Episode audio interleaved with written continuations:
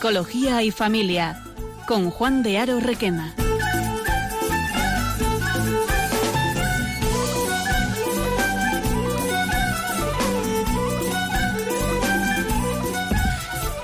Hola, buenas tardes a todos. Os habla Juan de Aro en este último día de, octubre. Estamos en directo desde los estudios de, Madrid y hoy en nuestro programa de Psicología y Familia vamos a hablar realmente de un tema que no deja indiferente absolutamente a nadie. ¿eh?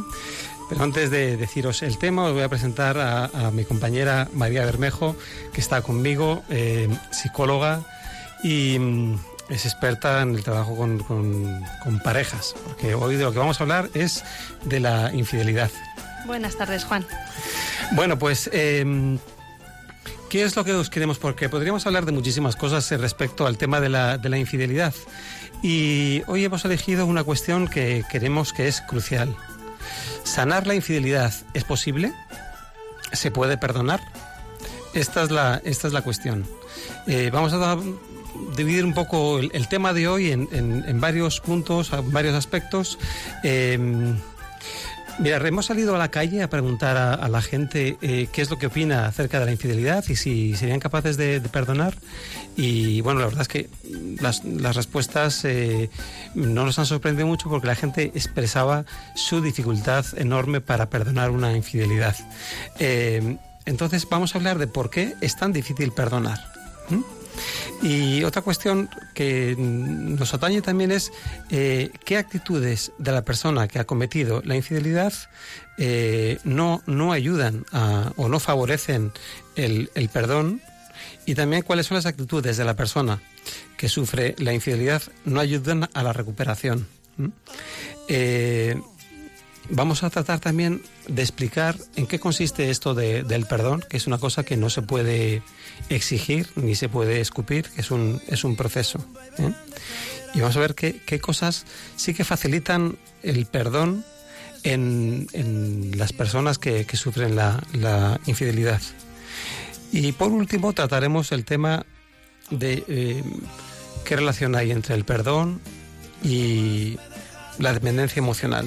Muchas veces eh, confundimos el perdonar con el tolerar la, infidelidad y de, en el fondo de estas cosas lo que existe es una dependencia emocional. Aquí nos va a hablar María, que es muy experta en el tema de la dependencia emocional.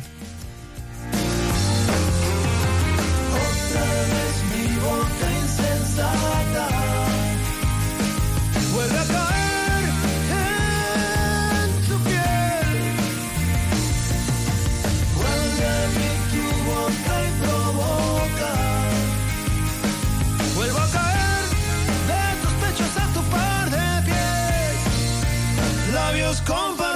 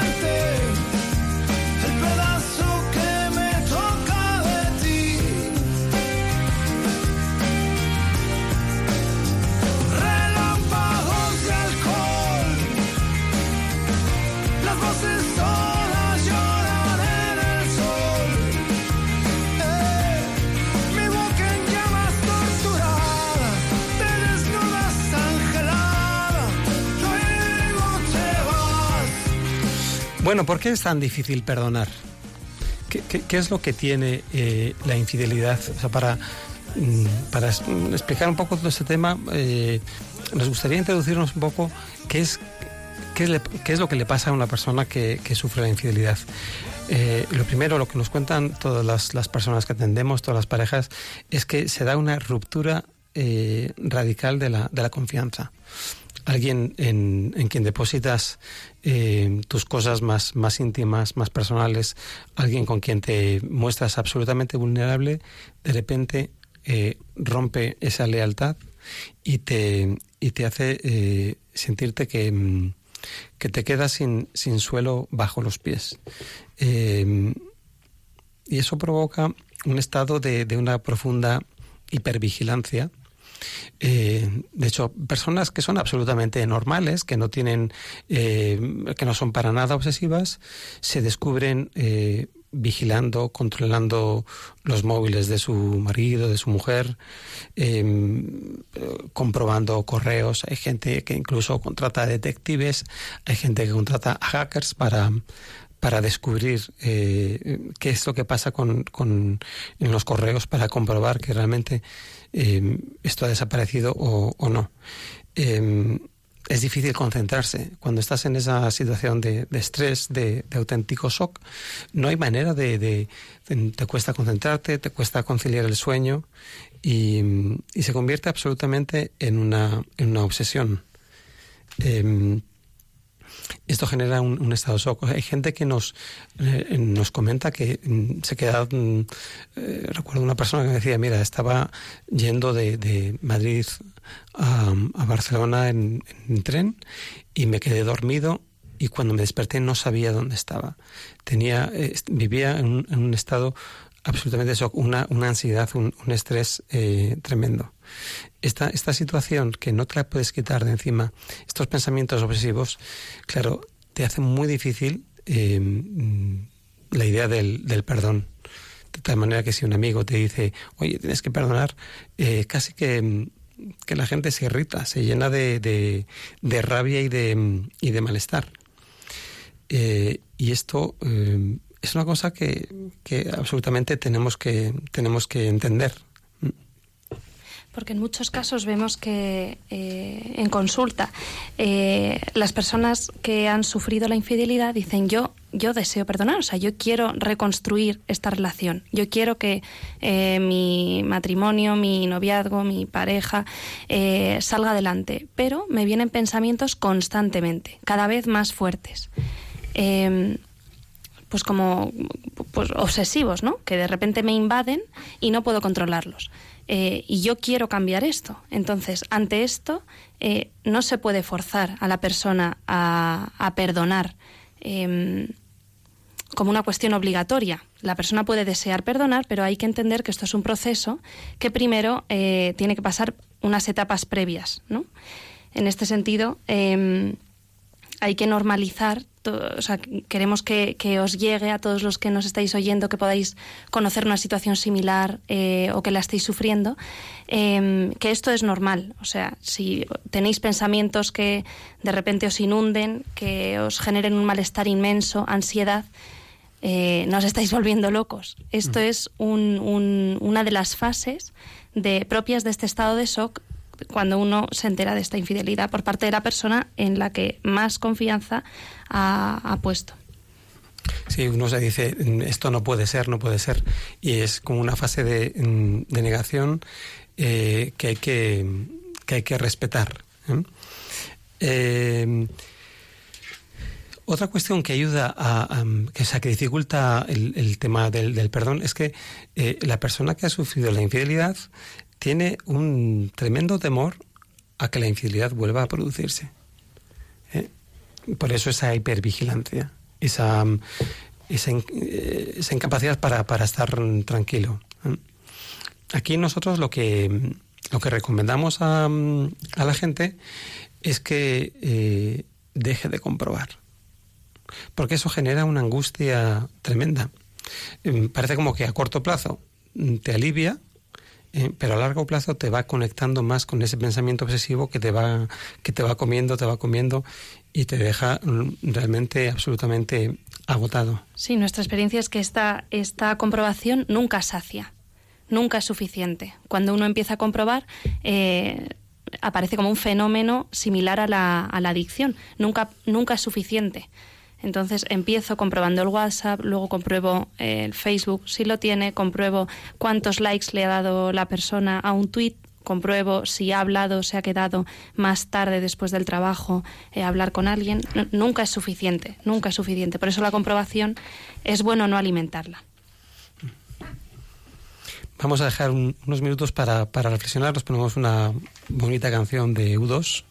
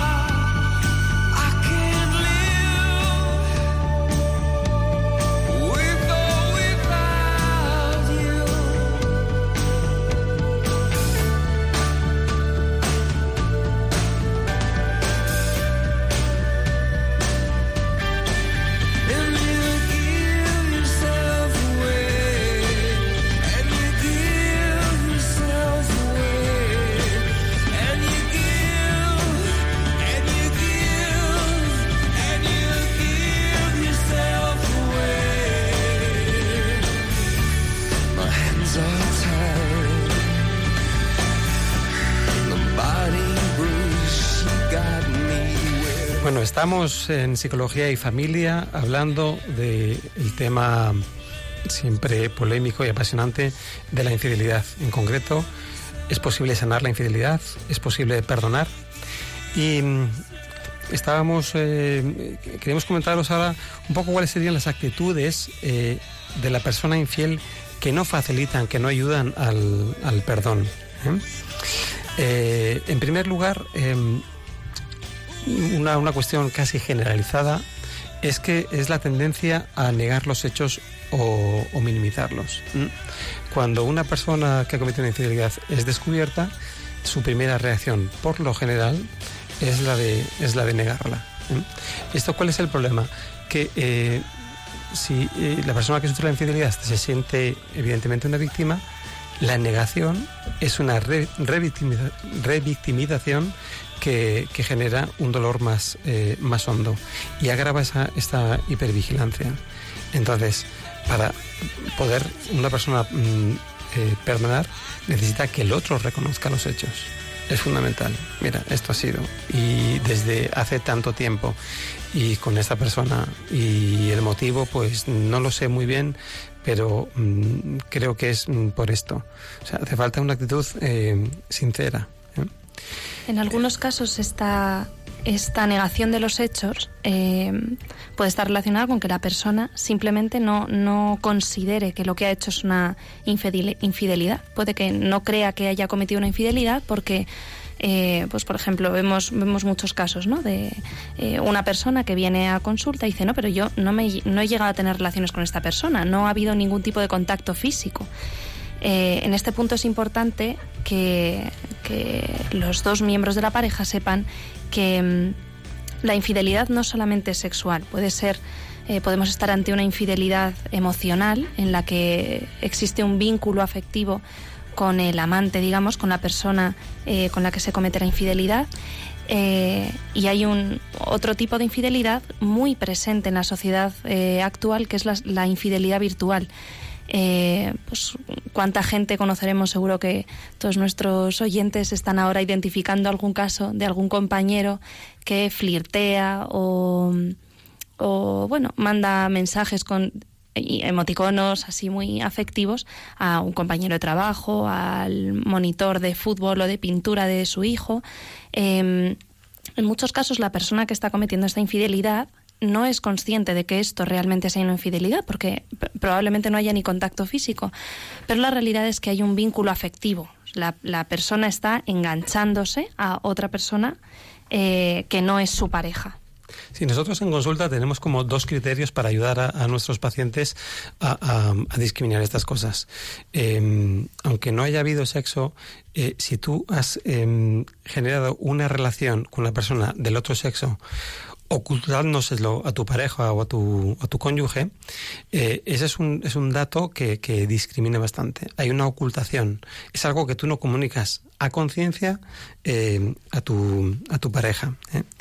Y, y, el, y, el, otro criterio para que sea infidelidad es que realmente lo que haces es buscar afectivamente en otra persona lo que en un principio buscabas y deseabas en tu, en tu propio cónyuge. Hay un momento de, de cansancio, de desesperanza, no lo encuentras y lo buscas en otra persona. ¿eh? Estos son un poco los dos criterios que, que, nos ayudan a, a, discriminar que, que, aunque no haya habido sexo, sí que, sí que ha habido infidelidad y, y ayuda como a aclarar las, las cosas y, y que, que los, nuestros pacientes y nosotros hablemos el mismo lenguaje. Eh, hay, hay una tercera actitud que sería, ya no es ni negarlo, ni, ni minimizarlo, eh, es eh, justificarlo. Em, buscar justificaciones a la, a la infidelidad. Y dices, pues mira, sí, yo te he sido infiel, pero es que has estado durante mucho tiempo más pendiente del cuidado de tu madre, por ejemplo, que de, la relación conmigo.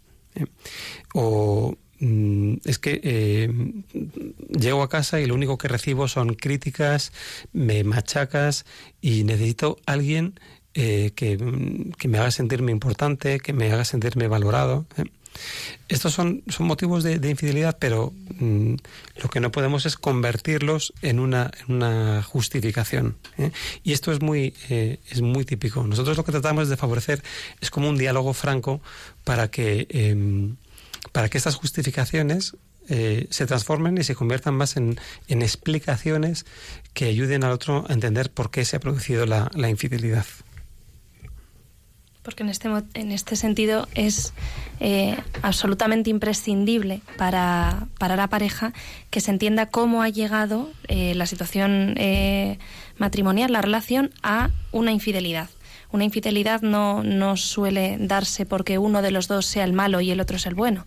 Eh, esto se da por una serie de factores, ¿no? Uno de ellos, eh, pues puede ser esta falta de atención, esta falta de sentirse valorado, y es eh, es imprescindible que ambos lo entiendan, que ambos profundicen en, en, esta realidad para, para, poder sanar la raíz de, del matrimonio.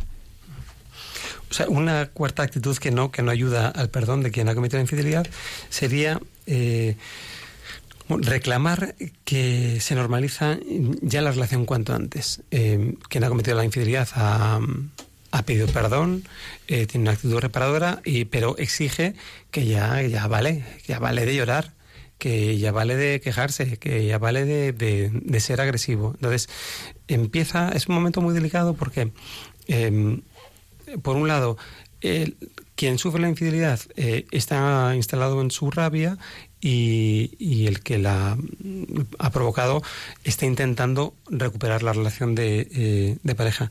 Pero nunca se puede exigir eh, tiempo a, la persona que, lo ha, que ha padecido la infidelidad.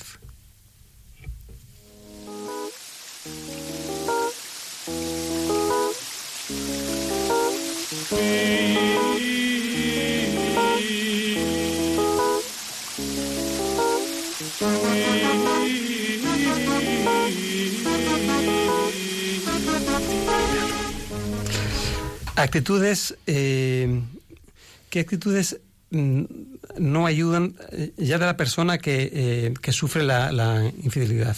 Que, porque la persona que sufre la, infidelidad también tiene que hacer un trabajo.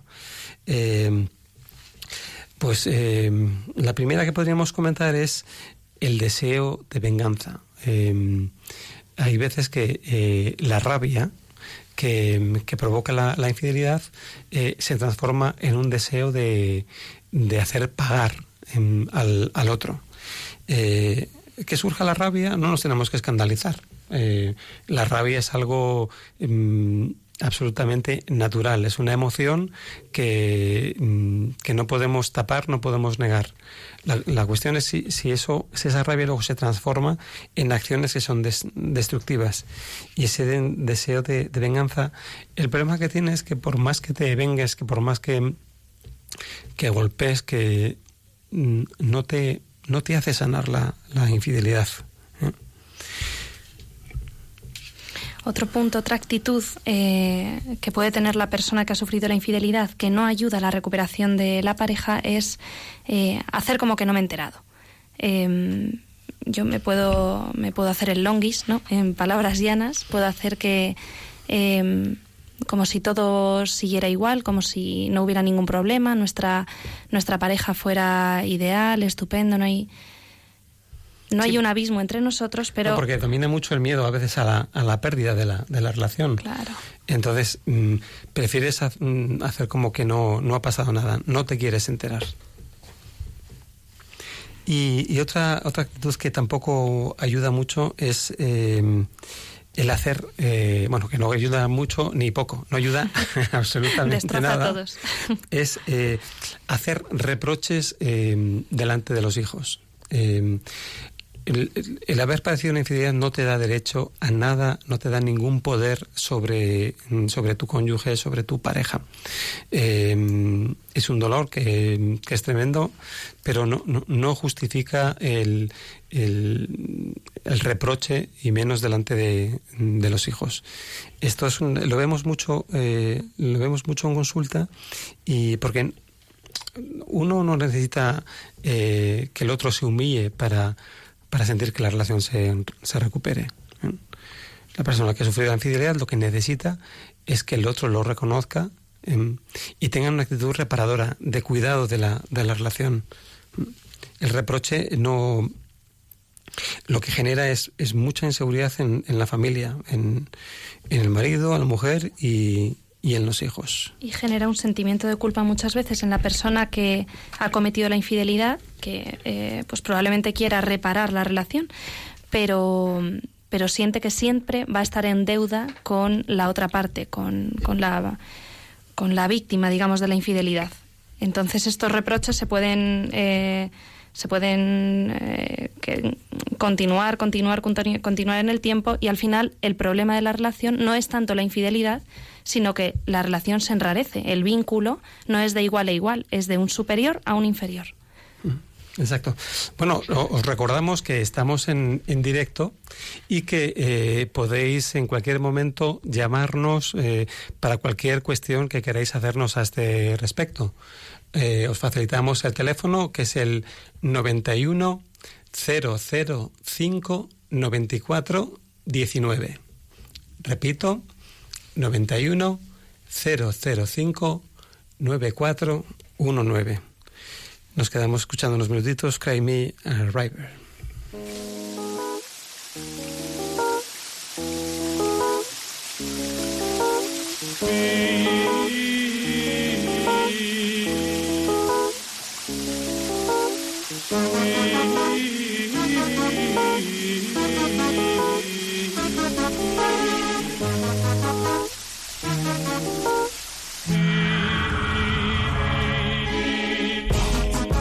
River. my sun. You were my earth. You didn't know all the ways I loved you. No. So you took a chance made other plans. But I bet you didn't think that they would come crashing down. No.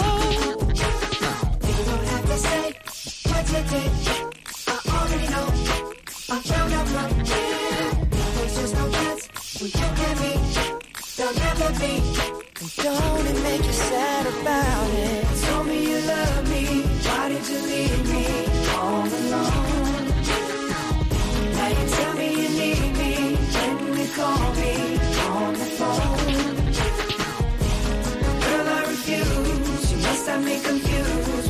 Bueno, creo que tenemos una, una llamada. Estamos en el programa Psicología y Familia hablando de la infidelidad y tenemos eh, a Consuelo de, de Valencia.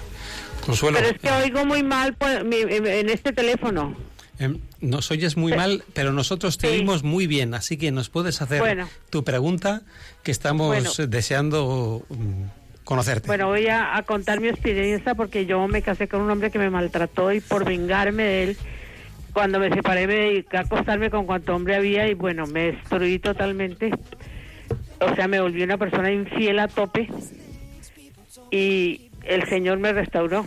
Pero claro, eh, me ha costado mucho. Desde el primer momento me regaló la castidad, pero ha sido un camino bueno, que yo he tenido que poner mucho de mi parte, pero estoy muy feliz, claro.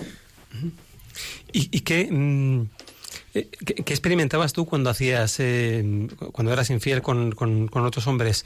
Eh, ¿Había alguna satisfacción? ¿O tú Claro, ya percibías desde el primer momento el malestar de, de- de esa acción? Las dos cosas, ¿eh? Ajá.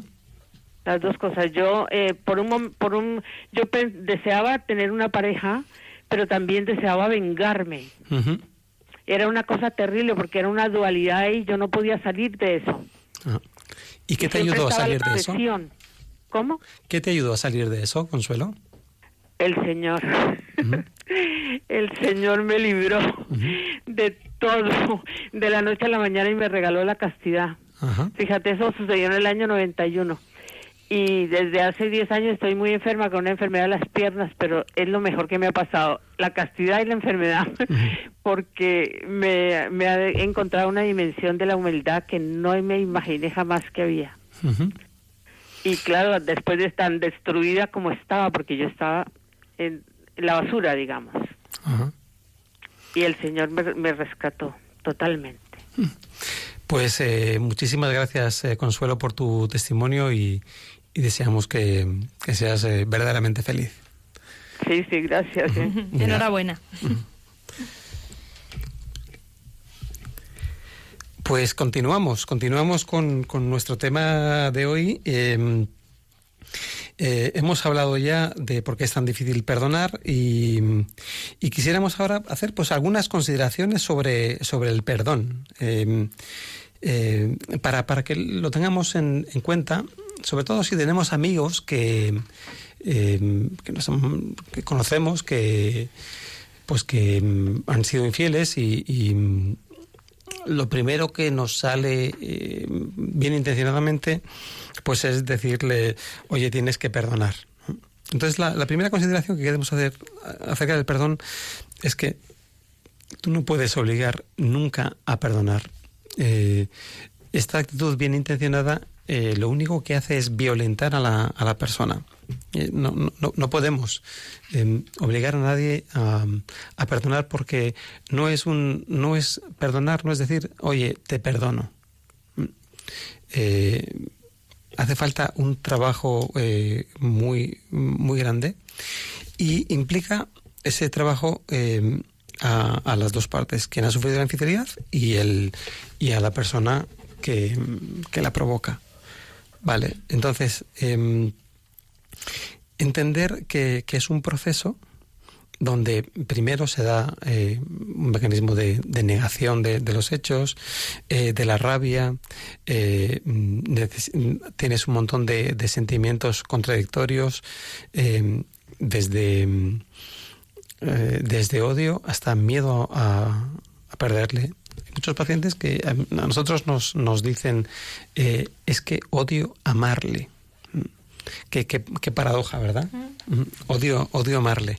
Pero, pero es así, es un, es un torbellino de, de emociones que, eh, que vienes, entonces mm, ve tú y dile, no, sí, pero tienes que perdonar. No, no, no, no es tan, eh, no es tan fácil. En cuanto a la rabia, eh, es importante que, no nos escandalicemos de esta emoción que surge. Cuando a ti te pisan el pie en la calle, lo primero que sale es, rabia, ¿no? Pegar un brinco. Eh, vemos muchas veces en consulta que, viene eh, pues gente con muy buena intención que dice no no no yo no, no, no siento nada solamente le quiero perdonar y que esto se cure que le quiero perdonar y que esto se cure pues es importante que la persona que ha sufrido la infidelidad eh, profundice, se mire dentro de sí mismo y permita que esta rabia salga, porque antes o después va a salir. Entonces puede salir de forma adaptativa, sana, eh, expresarse, o puede quedarse como, como una herida con pus dentro y que en algún momento salga, ¿no? En forma de, pues, por ejemplo, los reproches que hemos estado eh, hablando antes. Entonces, es importante no, no minimizar esta, esta emoción. Tampoco hay que eh, hacerla gigante, ¿no? Pero reconocer que si uno siente dolor, siente rabia, es normal y es sano. No hay que escandalizarse de esto. Eh, efectivamente, eh, necesitamos eh, tener claro que mm, perdonar eh, a palo seco, digamos que para el ser humano es, es, es imposible.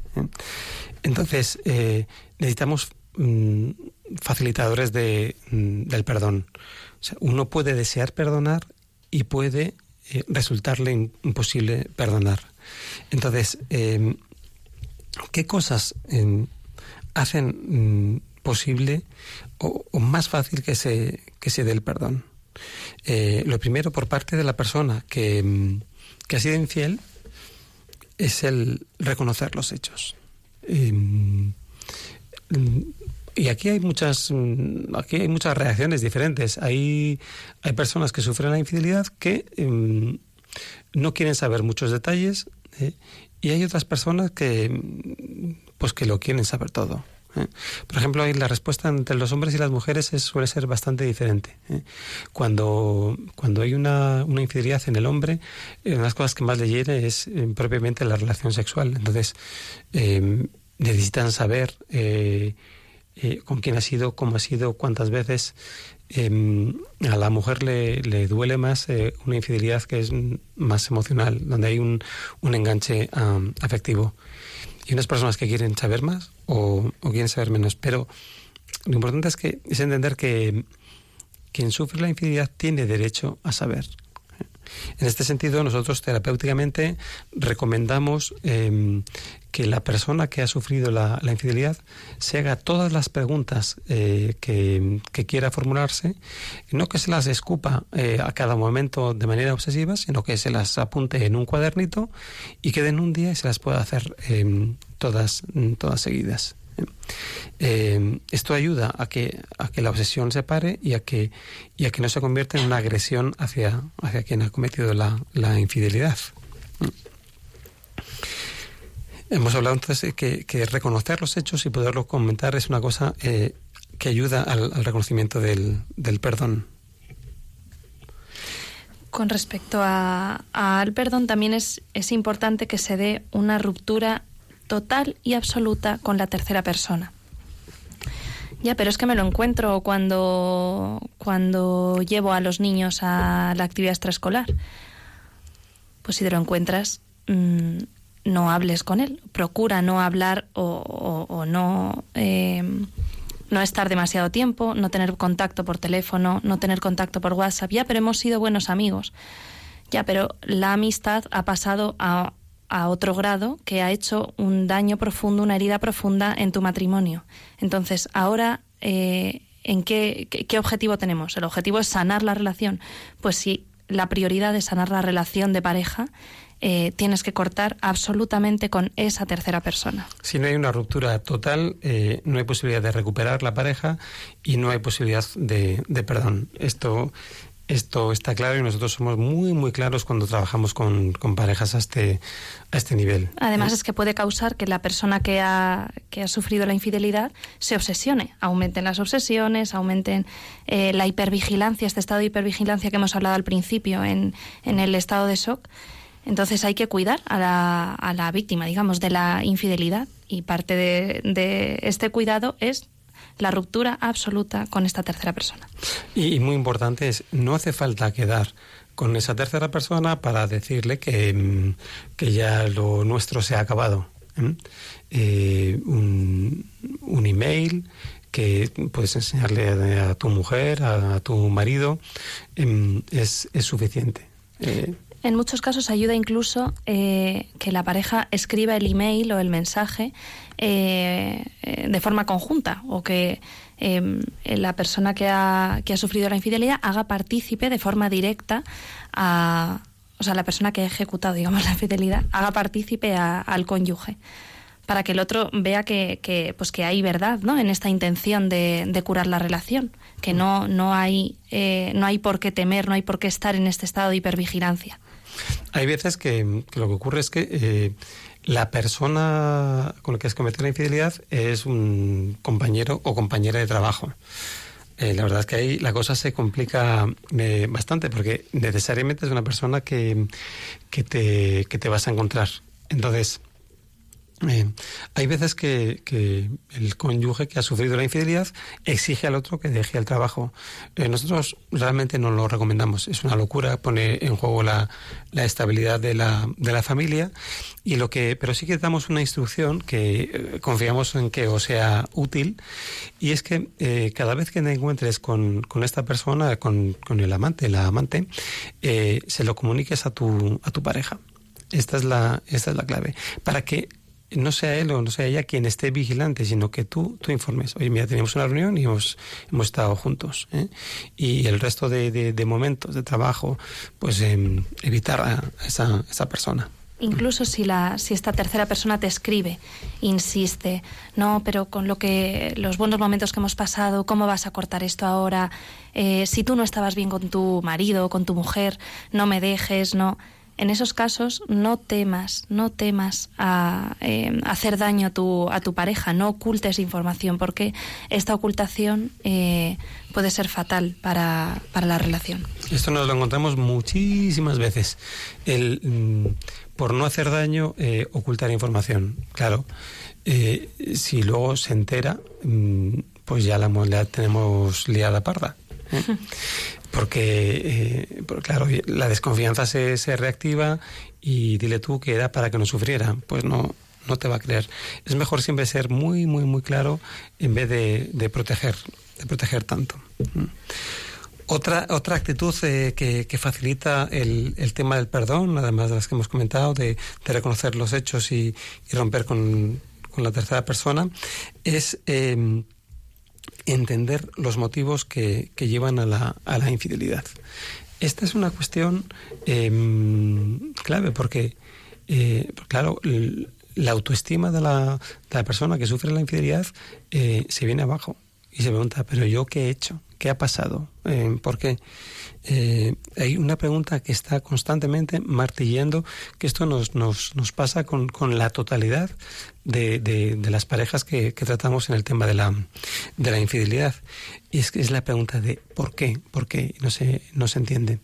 Entonces, eh, esta es una pregunta eh, eh, legítima y Mira, no, no penséis que el motivo siempre es, es sexual, es eh, puramente sexual, de, de insatisfacción sexual, y entonces yo busco a otra persona porque estaba eh, insatisfecha sexualmente.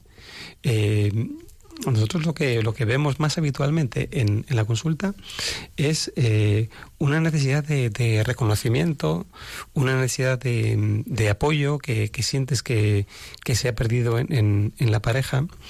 Y- y hablar de todas estas cosas a nosotros como terapeutas de, pareja que somos nos ayuda luego a, a- a enfilar, a, a dirigir el trabajo que después de la de abordar el tema de la infidelidad, pues vamos a abordar con, con la pareja. ¿eh?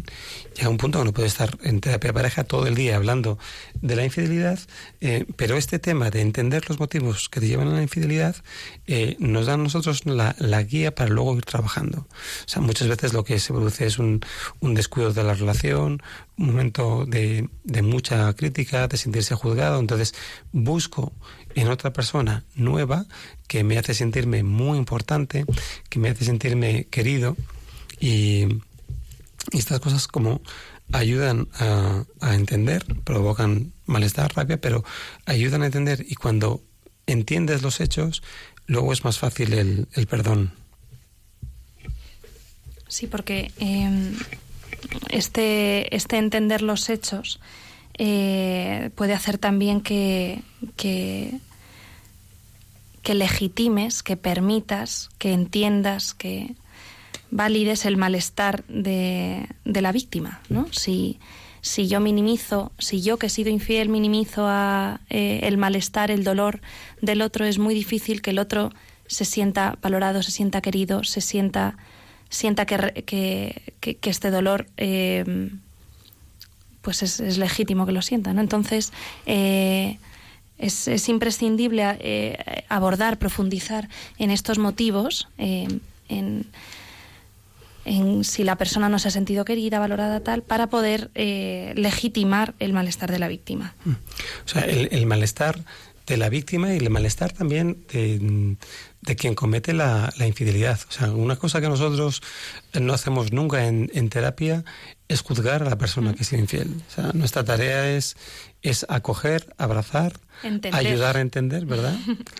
y, y- y ayudar a recuperar la, la relación. ¿eh? Otra, otra, eh, otro aspecto que facilita el, el perdón es eh, tener una, una disposición, una actitud reparadora, de cuidado de, del cónyuge. Bueno, es un, no solo del cuidado de la persona que ha sufrido la, la infidelidad, sino de a- ambos, un cuidado. la pareja. Sí, un, un cuidado, mm, un cuidado mutuo. Eh, y aquí para esto hay que dejarse cuidar. ¿eh? Que Muchas en- veces, sí, muchas veces preguntamos, ¿hace cuánto que no os vais por ahí, que no salís a tomar una caña, que no os vais al cine, a dar un paseo? Eh, ¿Hace cuánto que no ayudas? ¿Hace cuánto que no compartís tiempo juntos? Eh, pues este compartir tiempo juntos es vital en el proceso de perdón. No es eh, independiente, sino que está absolutamente ligado, porque será más fácil que yo perdone si siento que la otra persona eh, me, me cuida, me quiere, y no solamente me cuida a mí y me quiere a mí, sino quiere este proyecto de vida que hemos construido de forma conjunta, ¿no? Quiere, quiere darse, quiere cambiar y, y- y se ve de hecho que, que la intención se traduce en, en hechos concretos. Muy bien, María, pues vamos a, a dar un poquito un, un espacio eh, que está esto muy intenso. vamos a dar un poquito un poquito de música eh, eh, y os recordamos que estamos en directo, que si tenéis alguna llamada, alguna eh, alguna pregunta que hacernos o algún testimonio que contarnos, eh, nos lo podéis hacer llamando al 91 005 94 19. Repito, 91 005 94 19.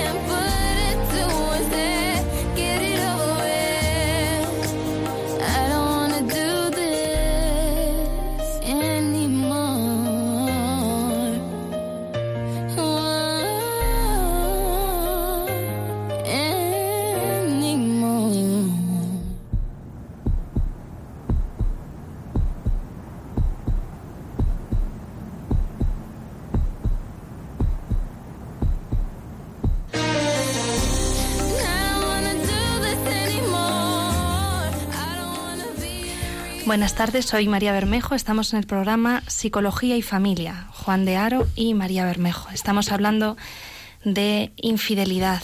Eh, ¿Es posible sanar la infidelidad? Y después de, haber hablado de por qué es tan difícil perdonar, qué actitudes eh, de la persona infiel y de la persona que ha sufrido la infidelidad no ayudan a la recuperación, eh, algunas consideraciones sobre el perdón y qué puede facilitarlo, llegamos a un punto eh, en el que vamos a abordar la dependencia emocional. Eh, porque hemos hablado de que perdonar no tiene por qué ser eh, tolerar la, la infidelidad. Eh, tenemos una llamada, eh, estamos, estamos encantados de escucharte. María de Murcia, cuéntanos. Hola, buenas tardes, paz y bien. Buenas tardes. Paz y bien. Mire, yo soy, estoy soltera, tengo 58 años ya, pero en mi juventud, hace unos años, eh, vamos que tuve relaciones con un hombre casado. No, no completas, o sea, no hice el amor, pero tuvimos nuestros. Acercamientos, sí. Exactamente. Entonces yo hoy día con mi edad y con los nervios que tengo a causa de una enfermedad que no tengo ningún ningún deseo de tipo sexual. No sé si es por las pastillas que tomo. eh, querría saber si eso es normal o no es normal. De todas maneras, yo, aunque no soy monja, pero yo estoy entregada al Señor. Él, él, es mi apoyo, mi, mi, fuerza, mi, verdad, mi vida. Y, era lo que, quería dar este testimonio, porque sin él yo no podría vivir. Muy bien, María, muchas gracias por, por contactar con nosotros.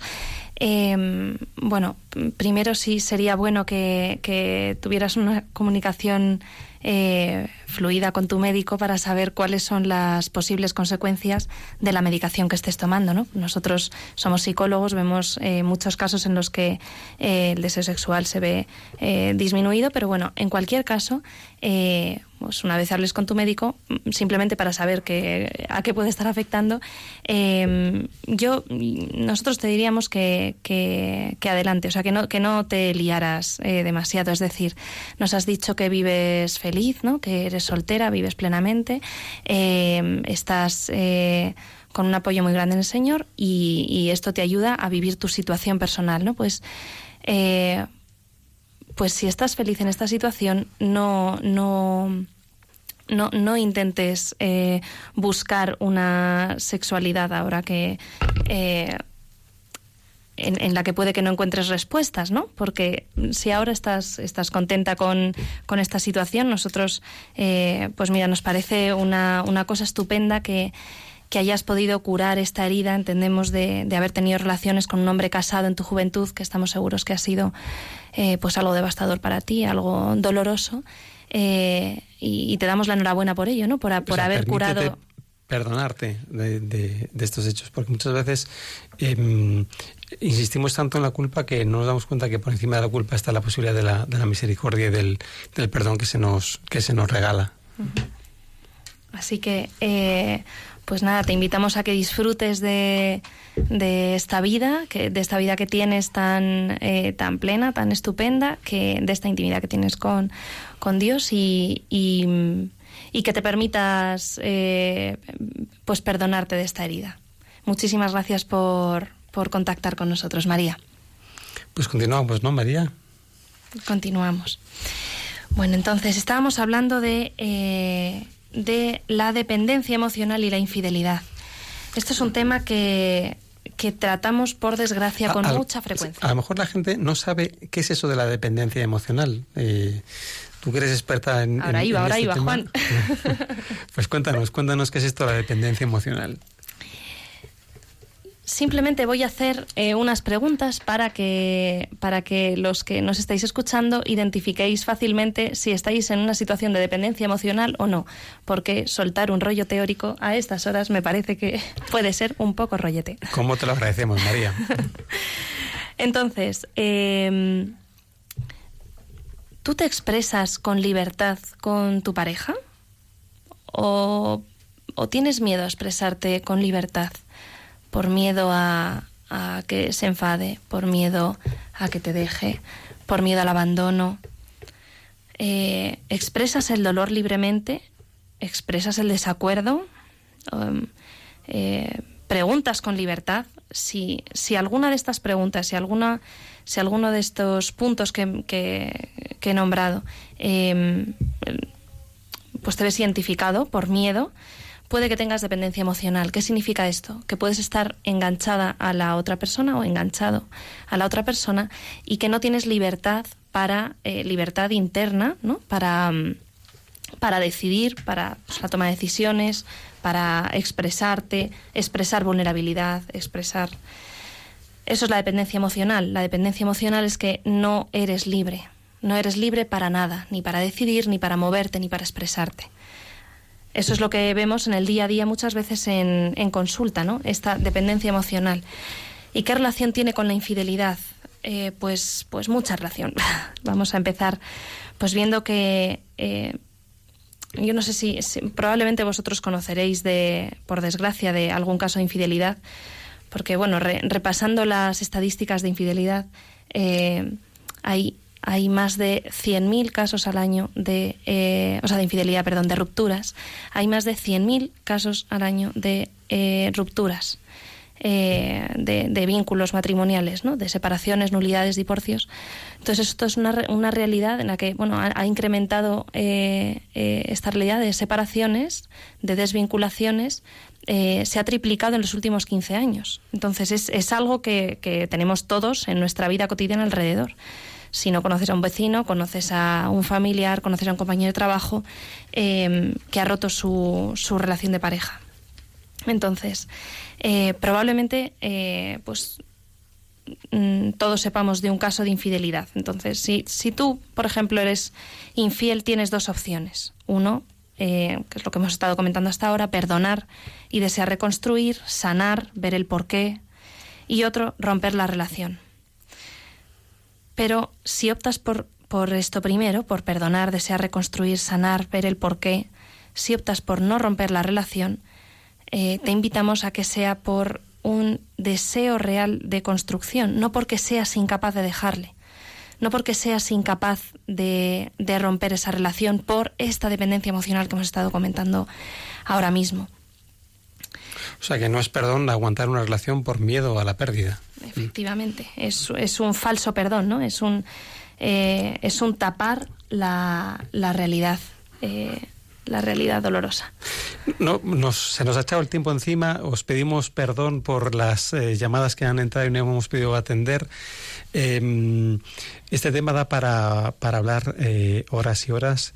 Nuestro deseo es mm, haber puesto una- un granito de arena en el deseo de, de sanar la infidelidad que a nosotros como, como terapeutas de pareja que, que somos podemos decir que es posible que el perdón es posible pero requiere de, de un trabajo no es algo algo inmediato Que te atrevas a poder afrontar esta infidelidad como un proceso que puede sanar y que puede mejorar vuestra relación de, de pareja, que profundices en estos motivos, que por qué habéis llegado a esta situación y que no os conforméis, no os conforméis con la situación dolorosa que tenéis ahora. Lucha por mantener tu matrimonio, por trabajar eh, y trabaja por, por sanar eh, esta relación de raíz. Pues muchas gracias María, nos despedimos ya de, todos vosotros y, la semana que viene vendrán otros compañeros, eh, os vemos en la cita los martes a las 5 de la tarde. Un abrazo a todos.